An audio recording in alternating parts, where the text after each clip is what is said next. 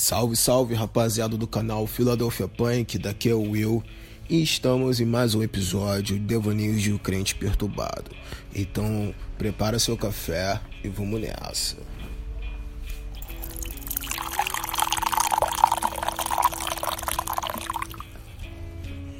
Então, rapaziada, o tema do nosso podcast de hoje é Jó na pandemia.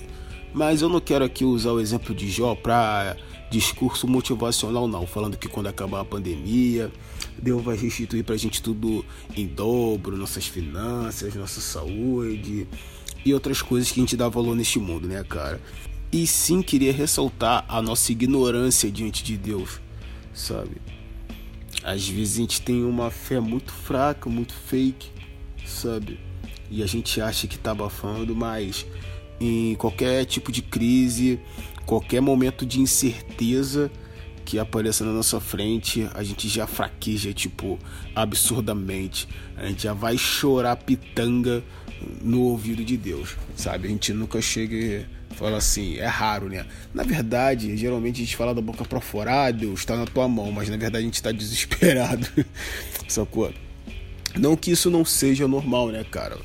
Nós somos seres humanos frágeis, saca? Mas a gente bate no peito e superestima alguns traços da gente que, vou te falar, às vezes Deus manda uma situação realmente pra gente baixar um pouco a nossa bola, sabe? E é exatamente isso que eu queria ressaltar, cara, é, com o exemplo de Jó nessa pandemia. Como se Jó estivesse na pandemia, né, cara? Mas eu acho que o caso dele foi muito mais sinistro do que, pô, a gente ficar trancado em casa, se escondendo de um vírus com pouca letalidade, apesar de ser perigoso para um determinado, muito perigoso para um determinado grupo de pessoas, né? E bastante gente morreu, infelizmente, com essa parada. Mas, pô, é meio que ridículo a gente comparar ficar trancado em casa vendo Netflix pedindo iFood, né? Enquanto o cara tava sentado na cinza, coçando as feridas com um pedaço de telha. Recentemente eu assisti um documentário no Netflix chamado A Segunda Guerra Mundial em Cores, né? É uma série de episódios contando a história da Segunda Guerra Mundial com algumas imagens daquela época só que coloridas, né? E cara, é interessante. Eu já conhecia a história, né? Pô, você estuda isso na escola, é, estuda pro vestibular, né? Vira e mexe você assiste um documentário ou outro na televisão sobre isso. Só que quando eu assisti esse documentário, eu fiquei meio perplexo, sabe? E sinceramente me senti muito Nutella. Porque eu citei esse exemplo comparando a situação de Jónia com a nossa, que beira o ridículo. É, eu tava vendo que naquele contexto também a galera passava um perrengue de ansiedade, né? É, atualmente tem muita gente aí ficando sequelada com crise de ansiedade, né, cara? Uma parada bem difícil de se conviver, bem difícil de administrar, sabe? Às vezes tem que tomar alguns remédios pesados para poder controlar essa parada que é muito séria, entendeu? Mas eu fico pensando, cara, eu fiquei pensando depois que eu assisti essa, esse documentário. A galera, eles viviam no contexto de, de batalha, de guerra, que a qualquer momento a cidade dos caras eram bombardeadas, cara. Sabe? Pô, tu nunca sabia quando os aviões dos inimigos iam chegar tacando bomba em cima da tua casa. Sabe? Bagulho bizarro. Aí o que aconteceu? Quando o nazismo foi perdendo é, aquela força, né? Os aliados estavam lá, estavam conseguindo reconquistar a Europa toda e tal. Aí deu uma baixada na poeira, os Estados Unidos ainda tava quebrando o pau com o Japão. Aí do nada, cara, quando o pessoal achou que as coisas iam começar a melhorar, os Estados Unidos me jogam uma bomba nuclear, mano, no Japão, explode uma cidade, depois detona outra cidade com bomba atômica, aí o mundo fica assim, caraca, mano, o que que vai acontecer? O que que vai acontecer? Porque a galera ficou muito assustada com, com o poder de fogo da bomba atômica, né? Aí, maluco, a galera ficou doida. Pô, imagina você viver no contexto desse, cara. Aí depois os soviéticos, os soviéticos começaram a fabricar bomba nuclear também. explodir uma bomba nuclear tipo de teste para falar assim, ó, a gente também tem essa arma aqui, então não mexe com a gente não. Aí imagina tu vivendo um contexto desse, cara. Que inferno de saber a qualquer momento uma bomba nuclear pode explodir na tua cabeça, cara. E devastar a sua cidade inteira em questão de segundos. É uma coisa absurda, né? E esse contexto que vivemos hoje de pandemia, né, cara, mudou drasticamente a nossa vida. Principalmente a nossa vida cristã, né, cara? Porque agora começamos a valorizar nova modalidade de culto, que é o culto online, né, pelo YouTube, pelo Instagram, Facebook e outras plataformas. Sabe? É, as igrejas fech ficaram fechadas aí praticamente uns quatro meses. Praticamente uns quatro meses tá, eles estão voltando agora e também não pode voltar de uma vez, tem que respeitar alguns padrões ali para manter a distância, então nem todo mundo pode participar do, dos cultos, né? Tem igrejas que tá que estão fazendo tipo inscrições de membros para de um, uma quantidade X de, de pessoas participar de um culto aí na outra semana outras pessoas participarem, assim, tipo fazer um rodízio, né? Mas só que nessa quarentena foi interessante. Por quê, cara? Porque pelo menos acabou com aquela lenda de que você só é cristão se você for frequentar uma igreja física, saca? Não tô defendendo aqui falando que você tem que ser desigrejado, que você tem que ir no culto uma vez no ano, não, nada disso, sabe? É porque nessas, pô, tô nessa vida de, de igreja, né, cara? Um, acho que tem uns 15 anos, assim que eu tento levar a coisa mais a séria, né? Que eu decidi realmente seguir é, a Jesus, né, mano? Mas nessa, nesse, em diversos contextos eclesiásticos que eu vivi, é, a maioria dos líderes eles não conversam com você no sentido se você estiver faltando culto, não no sentido de preocupação de ah, como que você tá, tá acontecendo alguma coisa, tudo bem. A primeira coisa que pergunto é isso, mas só que eles já pulam pro assunto que tipo que você vai desviar de vez. Às vezes você só tá cansado do trabalho da faculdade, cara, sabe? Às vezes você quer ficar com a sua família, às vezes você quer dar um rolé, sabe? Sair com sua namorada, ou com seu namorado, ou com seu filho, com a sua filha, entendeu? E os caras querem que você fique enfurnado na igreja, saco? Na realidade, os caras têm medo de tu ir embora e parar de dizimar e ofertar. A realidade é essa. Socorro. Mas essa pandemia foi boa para quebrar um pouco esse paradigma. E infelizmente, né, alguns cabeças de bagre têm isso como é, tem isso como um parâmetro de fé, sabe? Se você, tipo, faltou um culto dos cultos, alguns irmãos já acham que você está desviado, acham que você está fraco na fé, acham que está pecando. Mas na verdade não é nada disso, sabe? Então, é, essa pandemia foi bom para quebrar um pouco desse conceito errôneo de evangelho, sabe? Esse conceito errôneo de fé que os crentes têm, né, mano? Interessante também, né, cara, que o contexto muda, as crises mudam e os debates teológicos mudam, né? É, esses dias eu tava olhando na internet, a pessoa tava debatendo é, teologicamente se fazer Santa Ceia online é errado ou não, tá ligado? Aí tem a galera que fala que não é errado, né? Fazer a Santa Ceia em casa, tipo, o pastor consagrar o pão lá e o vinho lá da, do outro lado da tela e você deste lado da tela é, comendo o seu pão e seu vinho, suco de uva, né, mano?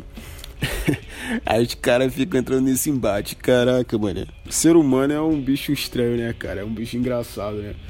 Tanta coisa pra gente resolver, a gente vai ficar debatendo uns bagulho desse. E outros defendem que você só pode cear dentro da igreja e ponto final. Aí né, entra nesses embates, mas, cara, eu acho sinceramente uma perda de tempo.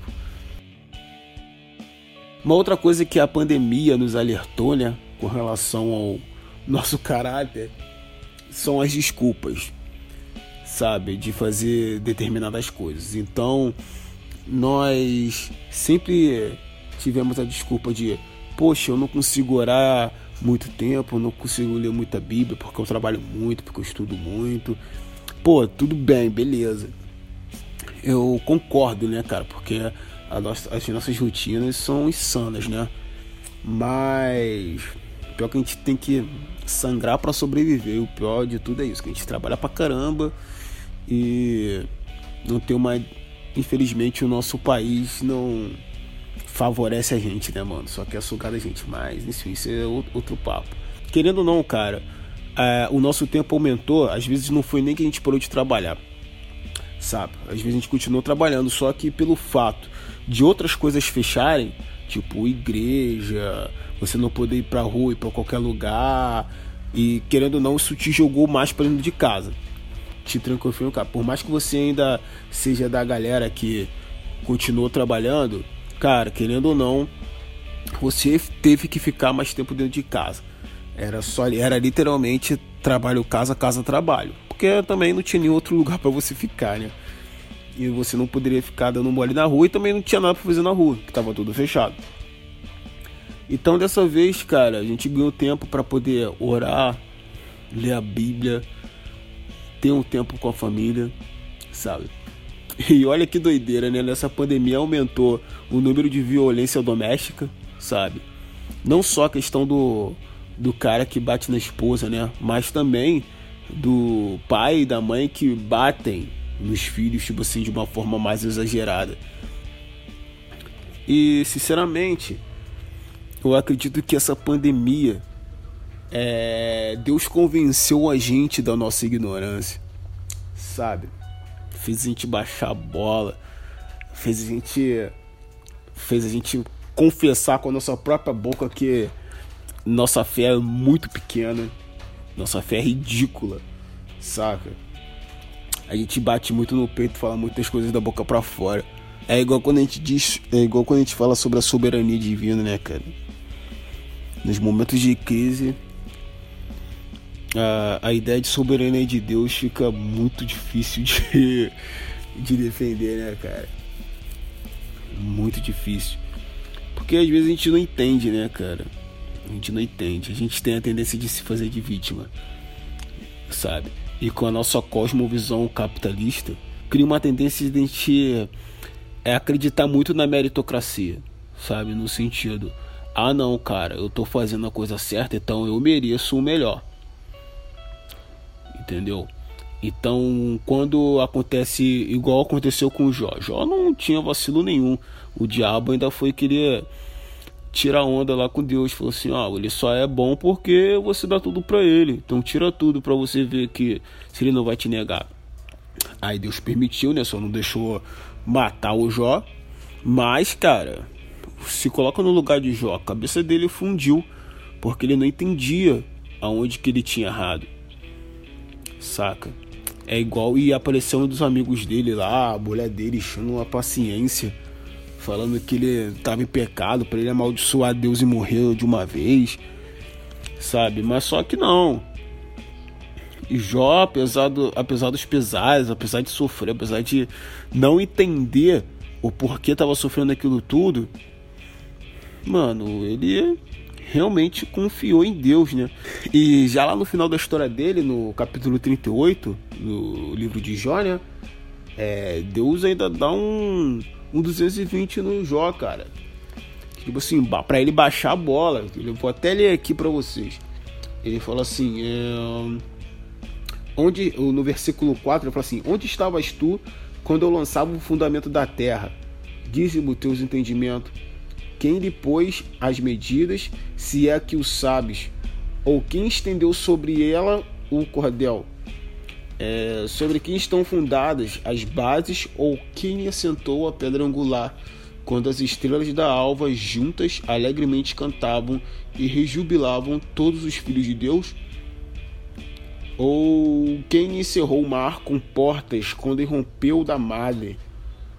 quando eu lhe pus as nuvens para é, vestidura e a escuridão por fraldas, quando eu lhe tracei limites e pus ferrolhos e portas, e assim por diante. Aí Deus estava meio que falou para Jó assim, mano, onde que você tava quando eu comecei, quando eu fiz o mundo, quando eu criei o mundo. Sabe? Poxa, hoje em dia, cara, com toda a tecnologia que nós temos, a gente só conhece 4% do universo, cara. Sabe? Imagina, isso não é nada, cara. Nós somos ridículos de, de pequenos, entendeu? E isso ó, ganha mais peso, essa, essa fala de Deus para Jó, porque nessa época de Jó não tinha é, tecnologia nenhuma para poder ver outras galáxias, é, ver os planetas distantes, sabe? Ele não tinha nem noção que tinha outros planetas. Então a gente tem que assumir a nossa pequenez, sabe? Pedir misericórdia para Deus, para a gente seguir o nosso baile, entendeu? Às vezes a gente faz meia dúzia de ação social. É, segue um conjunto de regras. E acha que tá abafando, sabe? A gente começa a ficar orgulhoso porque a gente é humilde. a gente, como ser humano, tem esse tipo de capacidade. Então Deus manda essas crises como o corona, né, cara, pra gente poder baixar a bola e voltar os olhos para ele sabe? Eu vejo muito essa ideia de calvinismo, né, cara? Apesar de eu concordar com a teologia da predestinação, né, cara? Poxa, tem muita gente que encara esse lance de predestinação como se ele fosse uma pessoa especial mesmo, sabe? ele não vê a predestinação como uma graça divina. Pô, uma coisa que Deus deu uma oportunidade de ele se salvar. Então ele tem que ficar na dele, ele tem que ser o menor dos menores. Sabe? Tem que ficar quieto. Entendeu? E mas não, às vezes o cara se acha especial, se sente literalmente o escolhido o termo de o escolhido acha que ele vai salvar o mundo de alguma maneira, que ele tem que viver bem pra caraca, porque ele é o escolhido. Poxa, eu tava vendo é, a vida dos grandes homens de Deus na Bíblia, tipo os profetas, cara, prof, ser profeta era uma bosta. Pô, se você for ver, cara, a maioria das pessoas odiavam os caras, mano. Os caras os cara eram poderosos, tipo, se os caras faziam manifestação sobrenatural, mesmo assim os caras eram odiados, ninguém escutava os caras, mano. Eu tava vendo, pô, Ezequiel comeu pão com bosta, cara. tá ligado? Ele era pra ser com bosta humana, só que ele, pô, orou, pediu pra Deus tomar dar, pegar leve com ele, aí Deus, não, tá bom, então pode colocar cocô de vaca, mano. Assar no cocô de vaca o seu pão. Pô, mó esculacho. Aí, pô, o Elias pô, ameaçado de morte. O cara era perseguido pela rainha lá, Isabel, maluca do caraca, entendeu? Pô, o cara ficou escondido na caverna em depressão. Pô, tá maluco, cara. E o cara mandava descer ao fogo do céu, mano, matava os malucos. Como que pode uma parada dessa? Sabe? Como que pode uma parada dessa? E fora outros, né, mano? Tipo, esses são os dois caras assim que eu que eu gosto bastante, né? Também tem o Isaías. Pô, o Isaías morreu cerrado ao meio, brother. Saca? Esse foi o cara que profetizou a vinda de Jesus. A primeira vez, a primeira vinda de Jesus, sacou? Tipo, bem claro, né, mano? Tipo, você tem como. A prova que Jesus é o Messias mesmo é o que Isaías profetizou, mano. Aí, pô, recompensa do cara, mano, cerrado ao meio. Tá de sacanagem, né, mano? Pô. Aí fica esses otários aí falando que é profeta, mano, falando um monte de besteira, se achando sobrenatural, espiritual. Pô, maluco, eu fico vendo essas igrejas fazendo escola de profeta. Pô, maluco, eu só vou acreditar se, se o cara, pô, morrer com um tiro na cabeça, mano, fuzilado, a galera odiar ele, ele ser cancelado na internet todo dia. Aí eu acredito que o cara é profeta mesmo. Aí eu acredito, entendeu? Aí eu acredito. Porque, pô, esses profetinhos aí Nutella, tá de sacanagem, né, mano? Ah, vai se catar. Os caras ficam lá entonando a voz, gritando igual um maluco. Mas enfim, cara. Sabe? Vamos voltar aqui pra famigerada pandemia, né, mano? Então, cara, o que, que eu tinha para dizer é isso. é isso aí, mano. Tipo, essa pandemia, essa quarentena aí foi para colocar a gente no nosso lugar, sacou? Para mostrar quem a gente realmente é. Para mostrar, será que realmente nós somos cristãos? Ou a gente segue um conjunto de regras que alguns caras que a gente acha que é legal fala. Sacou? Ou a gente está usando Deus para se dar bem na vida, também tem isso. Às vezes a gente segue alguns princípios divinos não por amor a Deus, mas com a finalidade de ganhar alguma coisa, no sentido de barganhar com Deus, para você chegar, ó oh, Deus, eu tô um exemplo, né, mano?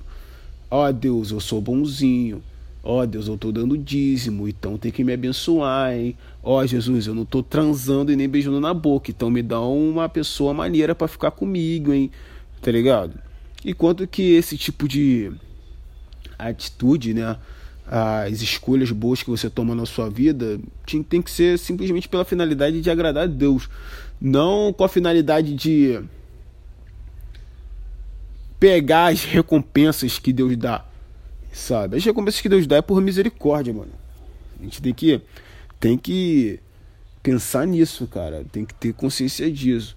A gente acha que a gente acha que a gente é bonzinho por fazer algumas, alguns tipos de escolhas legais. Mas, mano, no final, cara, a gente fica orgulhoso por ser humilde demais. Entendeu? É ser humano, mano, natureza caída. A nossa tendência é sempre pecar, cara. Independente das coisas que a gente faça de bom. Valeu? Então é isso aí, rapaziada. A ideia é essa. Valeu? É, nossos podcasts saem segunda-feira e quinta-feira. Já é. E, pô, se você quer entrar em contato com a gente, manda um e-mail lá pro philadelphiapunk.gmail.com Valeu! E é isso aí, rapaziada. Tamo junto. Nós.